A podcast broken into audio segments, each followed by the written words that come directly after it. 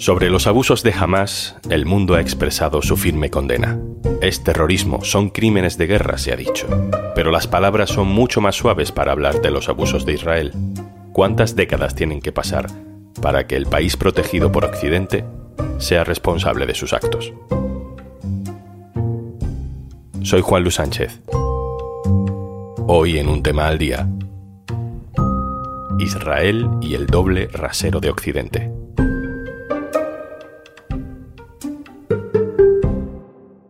Una cosa antes de empezar. Hola, soy Juanjo de Podimo y aparezco por aquí para decirte que si quieres escuchar un tema al día sin interrupciones, tienes una opción muy sencilla. Regístrate en podimo.es barra al día y disfruta de 60 días gratis de todo el contenido de Podimo en exclusiva. Vemos un edificio de viviendas. No tiene fachada. Es una imagen que reconocemos ya fácilmente y que asociamos a los atentados y a las guerras. Se ven tuberías, mesas destrozadas, los cables pelados donde antes a lo mejor había una lámpara, parte del techo caído, y entre los amasijos, algún cuerpo de alguien que estaba en casa cuando la bomba le cayó sobre el edificio. Estoy describiendo una foto de ayer, en Gaza, pero la misma descripción vale para otra imagen que tengo delante del 26 de febrero de 2022, en Kiev, y también vale para otra del 17 de marzo, en Mariupol y también define lo que aparece en otras muchas fotos que nos llegaron de cualquiera de las ciudades de Ucrania atacadas desde el aire por Rusia.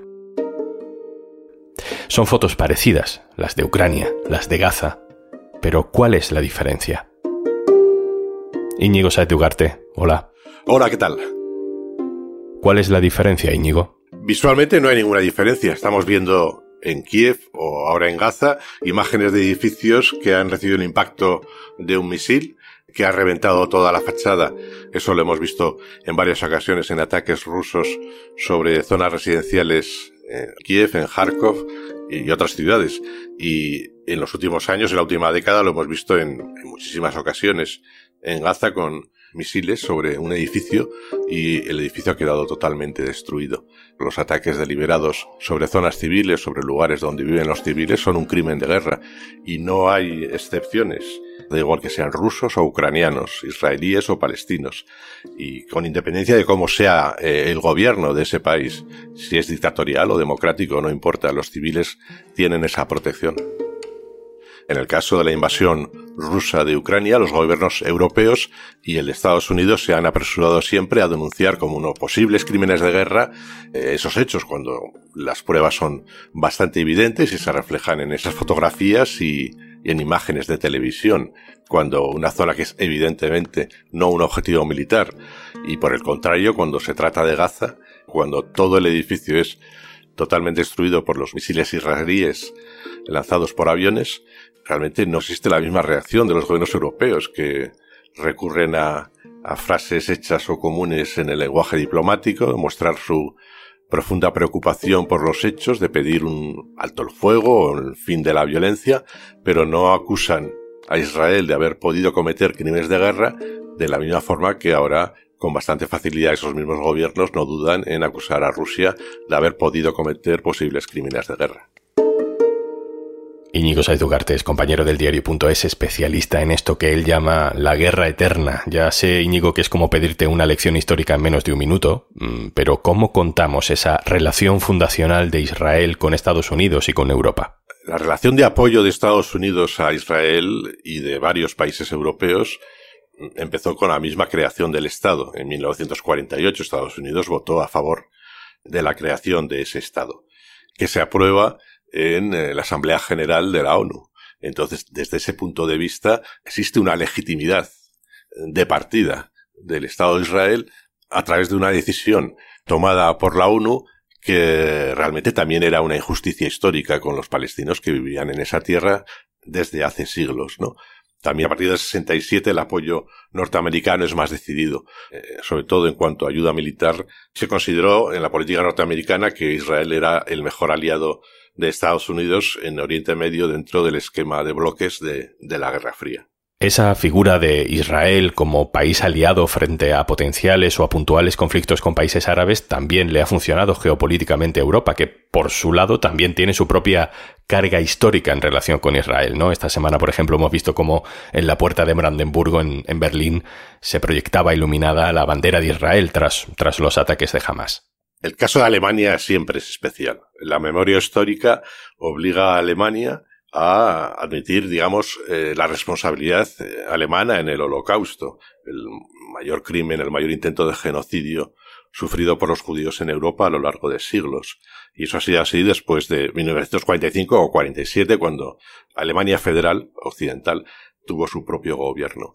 Esa relación es muy estrecha, está afectada obviamente por ese reconocimiento de culpa, que no es directo porque evidentemente no, no gobiernan los nazis desde entonces, pero ha sido un eh, elemento esencial de la relación de Alemania con Israel. Prácticamente todos los partidos alemanes eh, están en esa línea. Solo Die Linke, el partido de la izquierda, ha realizado críticas muy duras contra las violaciones israelíes de derechos humanos en lugares como Gaza. Esa postura siempre ha recibido un rechazo muy potente de los otros grupos parlamentarios y de los mayores medios de, de comunicación. ¿Y no ha habido momentos donde esa solidez, ese apoyo se haya agrietado? No digo ya en Alemania, sino en Estados Unidos, por ejemplo. Momentos eh, culminantes en que se han podido producir giros en la opinión pública o el inicio de un giro.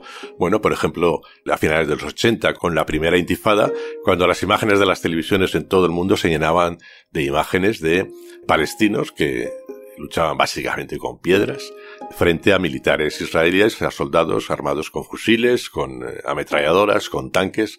El desequilibrio eh, era tal que los que habían relacionado a los palestinos solo con atentados terroristas o con los secuestros de aviones que se produjeron en varias ocasiones en los años 70 y principios de los 80, ahí a partir de la primera intifada lo que vieron fue una imagen diferente del conflicto. Empezaron a ver a los palestinos como seres humanos que luchan por sus derechos sin tener ninguna posibilidad de ser una amenaza real para la existencia del Estado de Israel, porque están enfrentándose a, a, un ejército, ¿no?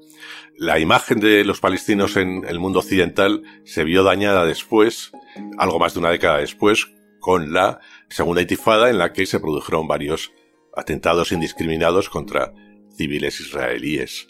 Pero ha quedado patente eh, en muchos momentos que aunque los europeos y norteamericanos puedan rechazar la violencia, son conscientes también de la injusticia histórica que en su momento se cometió con los palestinos, son conscientes, deberían serlo, de que la decisión de la ONU de crear el Estado de Israel también incluía la decisión de crear un Estado palestino, más o menos en lo que hoy sería Gaza y Cisjordania y algunas otras partes que fueron absorbidas por Israel en 1948 y que por mucha violencia que puedan ejercer los palestinos, y algunas veces en la historia lo han ejercido, esa violencia siempre ha sido mucho menor que la respuesta o la violencia inicial que llevaba a cabo las Fuerzas Armadas israelíes, que es una de las más poderosas del, del planeta.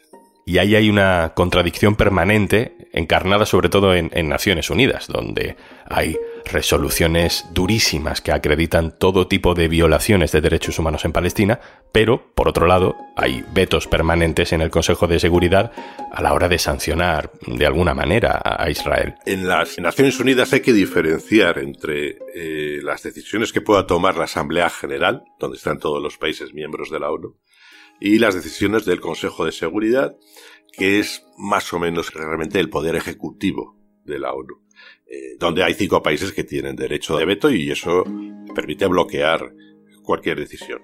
Aún así ha habido, sobre todo hay una resolución muy importante posterior a la guerra del 67, que es la resolución 242, que obliga a iniciar negociaciones diplomáticas para la retirada de los territorios que Israel consiguió en, la guerra del 67, que supuso la ocupación de Cisjordania y de Gaza. A partir de ahí, con todas las resoluciones, con independencia de su lenguaje, eh, y tenemos otros ejemplos de otros conflictos del mundo, que uno de los que más conocemos es el del Sáhara, es que la resolución como tal no lleva muy lejos, a menos que haya una capacidad de presión muy importante sobre un Estado. Y eso es una parte difícil porque en última instancia igual solo te lleva a emprender acciones militares, cosa que nadie quiere, pero al menos te puede llevar a adoptar sanciones económicas, a mantener distancias con ese gobierno que se niega a aplicar la resolución, a entrar en un proceso negociador, ¿no? Y claro, evidentemente lo que hemos visto es otra cosa. Hemos visto que Europa y Estados Unidos tienden a olvidarse de esas resoluciones y no ejerce la presión sobre Israel, que sí se ha ejercido de distintas formas y a lo largo del tiempo, a lo largo de décadas, contra países del mundo que les están vulnerando. Y el ejemplo que puede llegar a la gente más fácilmente es el de Irak, a cuenta de su programa nuclear y supuesto que luego no era cierto programa de armas nucleares. Y en ese caso, en el caso primero en el 91 por la invasión de Kuwait, pero luego ya después en 2003 por el tema de ese programa nuclear, esa presión condujo finalmente a la invasión norteamericana de Irak. Y nadie está tan loco para decir que Estados Unidos debería invadir militarmente Israel, ¿no? Pero realmente lo que la gente ve es que negarse a cumplir resoluciones o considerarlas ya algo del pasado que ni siquiera deben mencionarse, que es lo que hace Israel, no recibe ningún castigo, ninguna sanción, ninguna merma de apoyo por parte de los países occidentales. El doble rasero es evidente. Vamos terminando, Íñigo. Eh, el tiempo pasa. Han pasado más de 70 años de la fundación de Israel. No sé cuánto tiempo tiene que pasar antes de que ese doble rasero del que estamos hablando vaya, vaya desapareciendo. No sé si quizá por la vía de la opinión pública, de la presión social, ¿qué dicen las encuestas? En Estados Unidos, en la última década, ha habido cada vez más encuestas que demuestran que el apoyo total y absoluto de Estados Unidos a Israel es cuestionado por una parte de la población, ¿no? Tengo aquí los datos, una encuesta de 2019, más o menos reciente, de Gallup. En ella, por primera vez, había una mayoría, no masiva, pero sí una mayoría de norteamericanos, un 50%, que estaban a favor de la creación de un Estado palestino. En Estados Unidos la opinión pública siempre ha sido muy vitalmente pro-israelí, ¿no?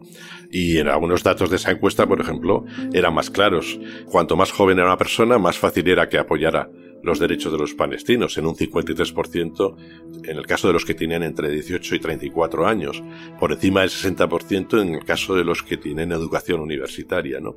El apoyo a Israel está bajando en Estados Unidos y por la alineación total de Netanyahu con Donald Trump y con los republicanos ha hecho que, por ejemplo, entre los votantes demócratas, y aquí cito otra encuesta de 2019, las hay similares de los últimos años, bueno, se daba el apoyo más bajo a Israel en una década y los votantes demócratas en un 49% mostraban su simpatía por Palestina, mientras que en un 38%, 11 puntos menos, mostraban su simpatía por Israel.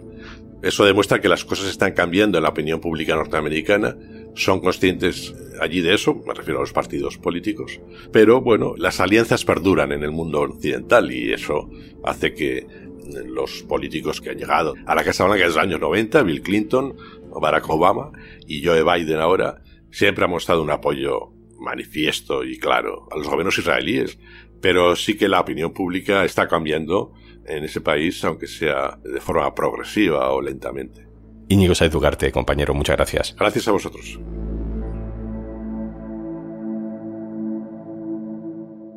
Y antes de marcharnos, Ana Milán y Sebastián Gallego han vuelto a abrir su consultorio. Nueva temporada de La Vida y Tal, solo en Podimo. Y por ser oyente de Un Tema al Día, tienes 60 días gratis para que lo escuches todo. Y además, Un Tema al Día sin interrupciones. Esto es Un Tema al Día, el podcast del diario.es. Si te gusta lo que hacemos, necesitamos tu apoyo. Hazte socio, hazte socia del diario.es en el diario.es barra socio. El podcast lo producen Carmen Ibáñez, Marcos García Santonja e Izaskun Pérez. El montaje es de Pedro Nogales. Yo soy Juan Luis Sánchez. El viernes, otro tema.